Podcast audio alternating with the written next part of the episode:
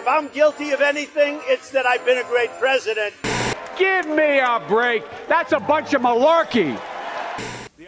Ja, herzlich willkommen zu Café Amerikaner. Normalerweise haben wir hier ja Interviews, gut vorbereitete Interviews mit Experten über den US-Wahlkampf. Heute ist das ein bisschen anders. Wir haben es fünf in der Früh, es ist direkt nach dem Ende der Vizepräsidentendebatte und wir bringen jetzt hier ganz schnell nur unsere Analyse, unsere Wahrnehmung aus dem Programmbereich, damit ihr das morgen früh direkt anhören könnt.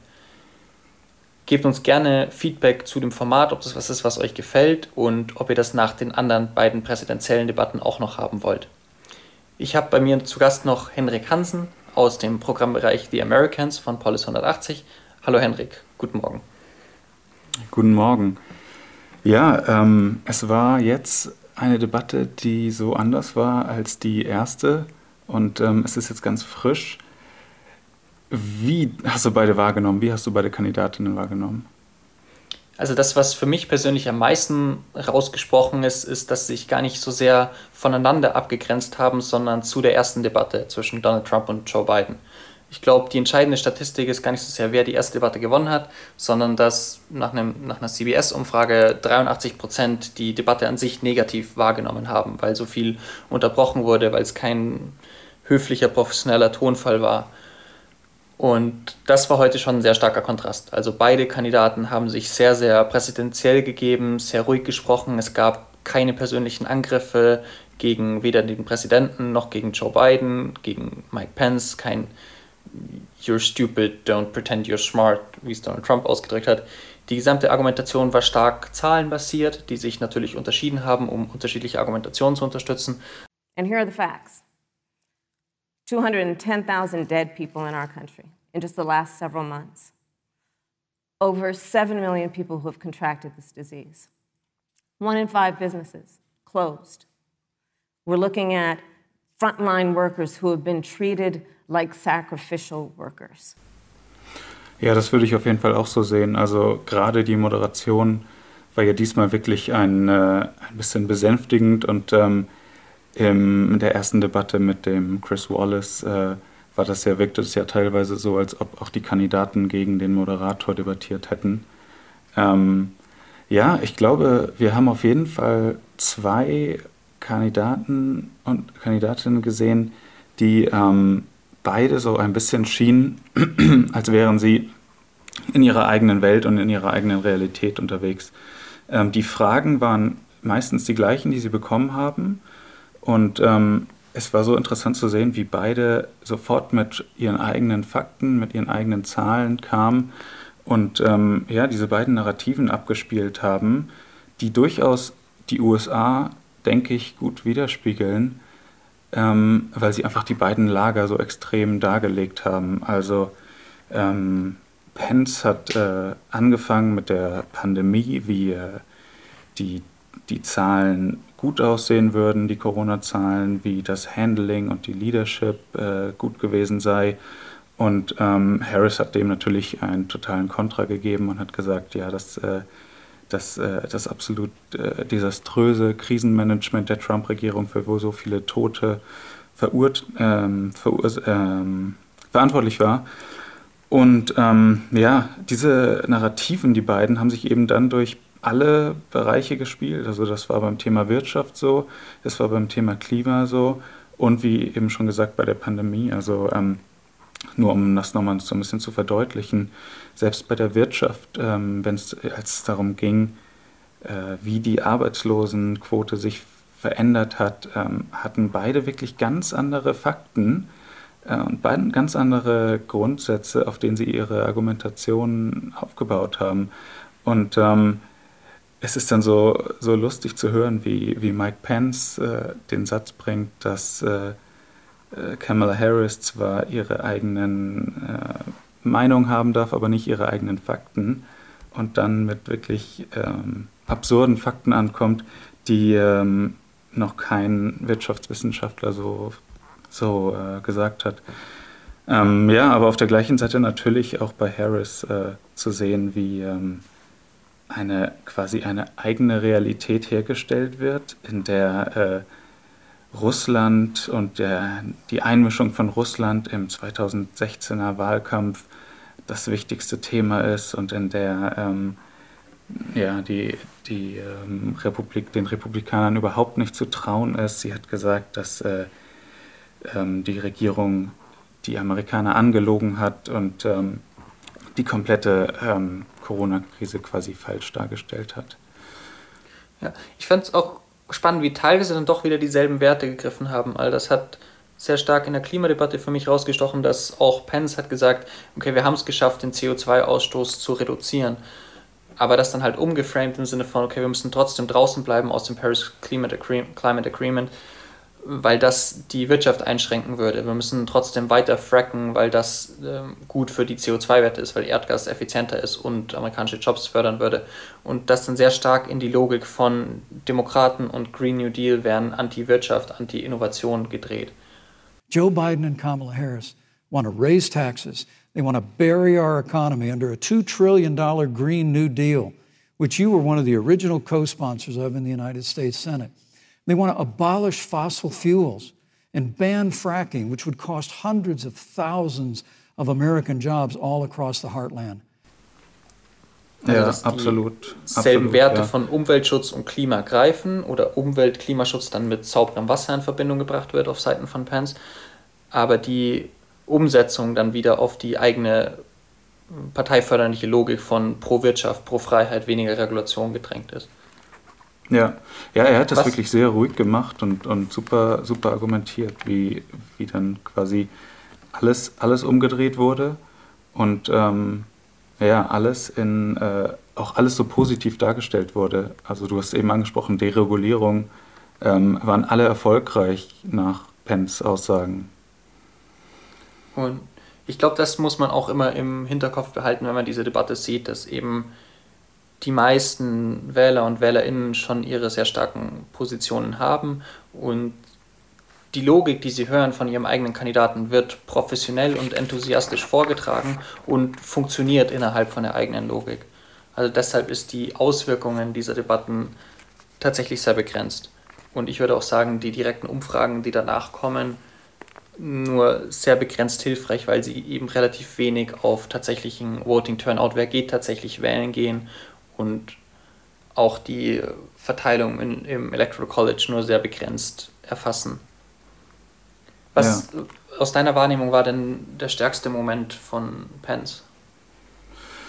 Also, ich glaube eben, dass beide auf jeden Fall das geschafft haben, so diese eigene Identität rüberzubringen. Und ähm, Identität ist, glaube ich, auch so eine Sache, die in diesem Wahlkampf nochmal und gerade in dieser Debatte nochmal viel wichtiger war als ähm, wahrscheinlich je zuvor. Und ähm, bei Pence war das zum Beispiel, dass er ähm, über Gläubige gesprochen hat, dass er über Abtreibung und seine, ähm, seine ja, feindlichen Ansichten gegenüber Abtreibung ge ges äh, gesprochen hat, dass das somit seine stärksten Momente waren. Er hatte einen Moment, in dem er äh, die Senatorin Harris ganz klar gefragt hat, ob sie bereit wäre, falls äh, die Richterin Amy Coney Barrett äh, bestätigt wird, die Verfassungsrichterin, ob äh, die Demokraten dann bereit wären, das Supreme Court quasi ähm, zu erweitern. But your party is actually openly advocating adding seats to the Supreme Court, which has had nine seats for 150 years, if you don't get your way. This is a classic case of if you can't win by the rules, you're going to change the rules. Now, you've refused to answer the question. Joe Biden has refused to answer the question. So I think the American people would really like to know if Judge Amy Coney Barrett is confirmed to the Supreme Court of the United States, are you and Joe Biden, if somehow you win this election, going to pack the Supreme Court to get your way? Ähm, das, ist die, das ist eine Diskussion in der Demokratischen Partei, die ist ganz lebendig und die ist auch nicht neu, muss man sagen. Aber Joe Biden und Harris haben es in den letzten Wochen nicht geschafft, da irgendwie eine einheitliche Position zu finden. Und ähm, Joe Biden wurde das bereits in der ersten Debatte gefragt ähm, würdest du, also Trump hat das gesagt, will you pack the courts? Und Biden hat einfach gesagt, seine Antwort war, whatever I will decide will become the issue. Und ähm, ja, es ist interessant eigentlich zu sehen, wie, wie diese, diese wichtige strukturelle Frage, ob ähm, das Supreme Court vergrößert wird, ob das äh, oder ob auch der Filibuster, diese ähm, äh, Klausel in der, in der Senatsmehrheitsfindung, äh, ob die abgeschafft wird, das sind so, so absolut wichtige Fragen, zu denen dieses äh, Team Biden-Harris noch nicht so wirklich eine Antwort gefunden hat. Und das kam ganz deutlich raus, als Mike Pence Harris danach gefragt hat. Und ähm, das war so wirklich der, der stärkste Moment von Mike Pence, als er, als er Harris auf eine Antwort gedrängt hat und Harris nicht bereit war und auch nicht konnte, ähm, weil sie einfach noch keine, weil die, das Team noch keine Position dazu herausgearbeitet hat. Ja, fand ich auch, weil das war wirklich einer der aus rhetorischer Sicht beeindruckendsten Momente, gerade weil Gerichte zu einer von den ganz wenigen Punkten zählen, die noch irgendwie so in der Mitte sind, dass sie umkämpft sind und Wechselwähler beeinflussen können oder ähm, Stammwähler motivieren zum Wählen. Und das finde ich war dann auch aus der anderen Seite der stärkste Moment von Harris mit einem der ganz anderen wenigen Punkte, die auch noch in der Mitte liegen, nämlich die Einstellung zum Militär, äh, das ja wahnsinnig hoch angesehen ist in den USA, beziehungsweise heroisiert wird von Politikern aller Parteien. Und das war wiederum auch rhetorisch sehr, zu, äh, sehr spannend anzusehen, weil äh, Kamala Harris da fast eine Art Falle gestellt hat aus meiner Sicht. Also sie hat in der Frage davor ähm, ging es um Iran und den Nuclear Deal und das Austreten. Und da hat Pence dann eben geantwortet, dass Trump ganz stark gegen Iran vorgehen würde, unter anderem Qasem Soleimani, den Anführer der Revolutions-, der Kurzbrigaden, hat töten lassen und das als stark, starkes, entschlossenes Vorgehen verkauft und das mit Bidens schwachem Vorgehen und seiner Zögerlichkeit kontrastiert, die angeblich schon bei dem Beauftragung des, der Kommandoaktion gegen Osama bin Laden stattgefunden hat in dem Moment war Harris fast so ein bisschen schwach, zögerlich. Also man hat das Gefühl, sie struggelt hier und deshalb ist Pence dann auch stärker in die Vollen gegangen aus meiner Sicht. Aber genau in der Gegenfrage kam sie dann zurück mit sagen, dass im iranischen Gegenmilitärschlag ähm, amerikanische Soldaten verwundet wurden und schwere Gehirnverletzungen durch Raketenbeschuss hervorgetragen haben. Und das hat sie wahnsinnig gut umgemünzt in Trumps generell berichtete Aussagen, die abfällig gegenüber dem Militär sind. But you mentioned Soleimani. Let's, let's start there. So, after the strike on Soleimani, there was a counter strike on our troops in Iraq. And they suffered serious brain injuries. And do you know what Donald Trump dismissed them as? Headaches. And this is about a pattern of Donald Trump's, where he has referred to our men who are serving in our military as suckers and losers. Donald Trump, who went to Arlington Cemetery and stood above the graves of our fallen heroes and said, What's in it for them?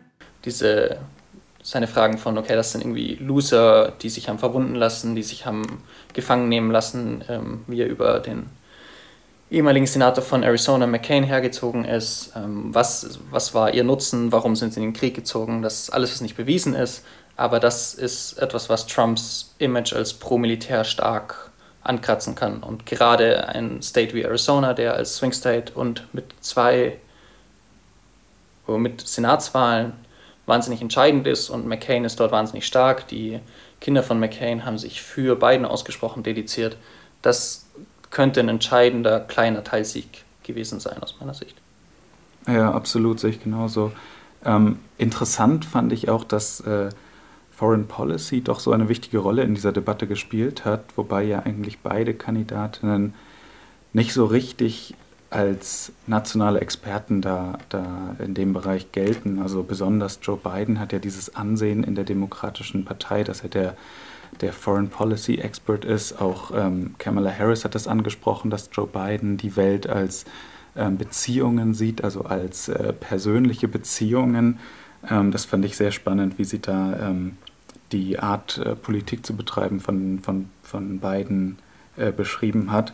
Und ähm, dennoch ist sie mit diesen ähm, Fragen zur auswärtigen Politik ist sie gut zurechtgekommen und die hat sie gut, die konnte sie gut beantworten und hat auch einen starken Punkt für die für das Ticket Biden Harris gemacht. Nee, sehe ich genauso. Also hat sie sich sehr stark professionalisiert, was auf jeden Fall, glaube ich, auch ihr Ziel war, weil sie eben erst seit drei Jahren in Washington auf der nationalen Bühne präsent ist. In dem Sinne außenpolitische, außenpolitisches Wissen und Sicherheit in den Themen zu demonstrieren, ist auf jeden Fall hilfreich für sie.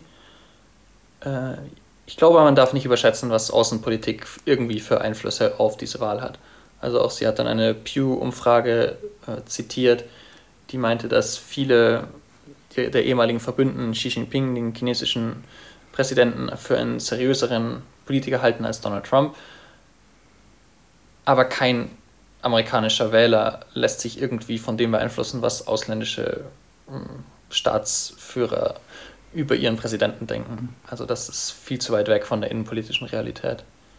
Ja, das stimmt. Das stimmt. Was, was noch ganz witzig war, also ein kleines kurioses Stückchen ist, das kann man zum Podcast schlecht beschreiben, weil es natürlich kein visuelles Medium ist. Äh, aber zum Ende waren noch zwei Momente da, die mir ein bisschen aufgefallen sind. Also ein Punkt war als ein bisschen eher schlechter für Harris. Äh, sie hat gerade irgendwas über Geschichte geredet, hat sich auf Abraham Lincoln bezogen. Und das ist immer ein schwieriges Argument, äh, weil natürlich das Frauen in der Politik stark vorgeworfen wird. Aber ihr Lächeln hat für mich in dem Sinne gewirkt, als ob sie keine Lust auf diese Debatte hätte oder auf diese Argumentation mit Mike Pence und eher etwas Belehrendes hatte als ein Wählergewinnendes. Wie gesagt, ja. schwierige Argumentation.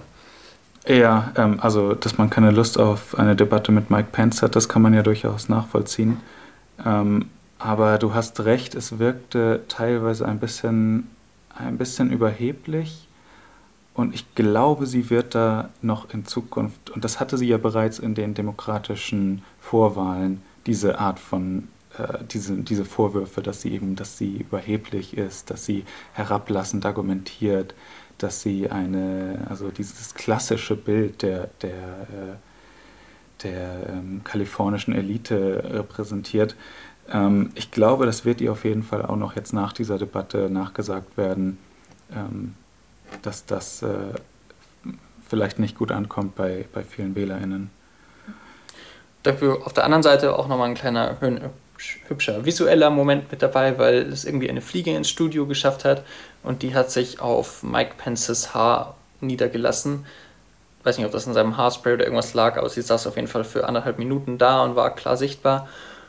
Und er konnte sie aber nicht irgendwie verscheuchen, weil er gerade über die Unterstützung für Polizei und Law Enforcement geredet hat. Es hat aber, also der visuelle Eindruck dieser Fliege auf seinem Kopf hat seine Argumentation unglaublich untergraben. Das ist vielleicht ganz witzig zum nochmal reinschauen, wenn irgendjemand sich ein Highlight anschauen will. ja, da werden wahrscheinlich Leute gefeuert, die äh, diese Debate organisiert haben und äh, die Fenster nicht zugemacht haben. Wobei das ja vielleicht zum Lüftungskonzept dann gehörte, aber äh, wirklich, ja. Wirklich. Ja, um es zusammenzufassen, es geht jetzt hier auch um einen Quick Take. Aus meiner Sicht und, und äh, kritisiere mich gerne dafür, wird diese Debatte keine große Auswirkungen haben, weil dazu die Kandidaten zu ähnlich stark waren und die Wählerlager schon zu klar verteilt sind.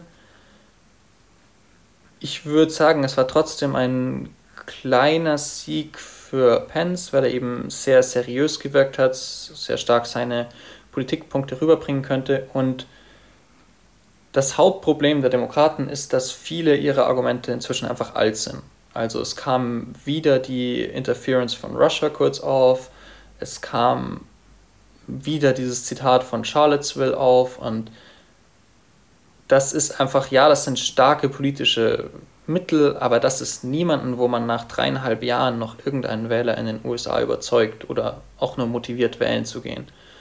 Und in derselben, aus derselben Art und Weise hat es, hat, ist Harris jetzt auch nicht so energetisch aktivistisch aufgetreten, dass sie irgendwie große demokratische Nichtwähler noch zur Wahl bewegen würde. Ja, ich sehe das, ich sehe das genauso. Also ich fand vor allem interessant, dass beide Kandidatinnen wirklich und besonders Mike Pence richtig gut vorbereitet waren.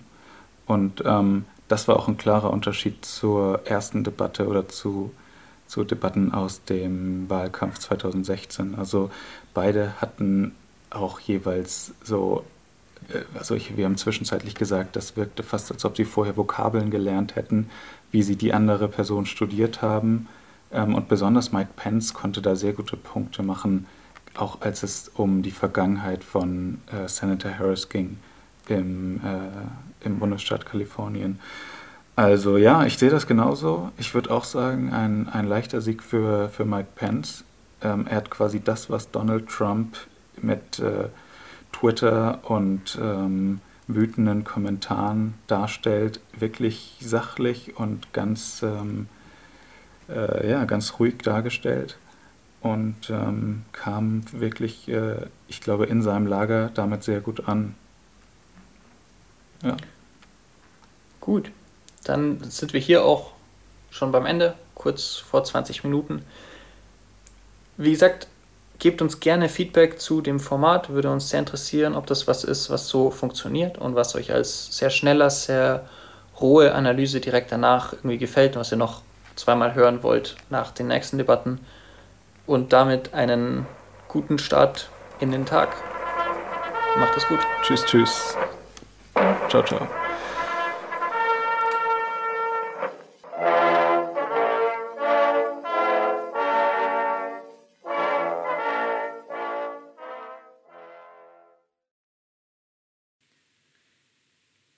Dieser Podcast von Polis 180 gibt ausschließlich die Meinung der Autorinnen und Autoren wieder.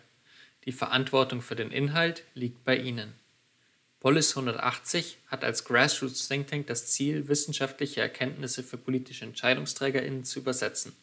Ideen, Analysen und Lösungsansätze unserer Generation bringen wir durch innovative Ansätze vor und unterstützen damit eine konstruktive, innovative und partizipative Außen- und Europapolitik.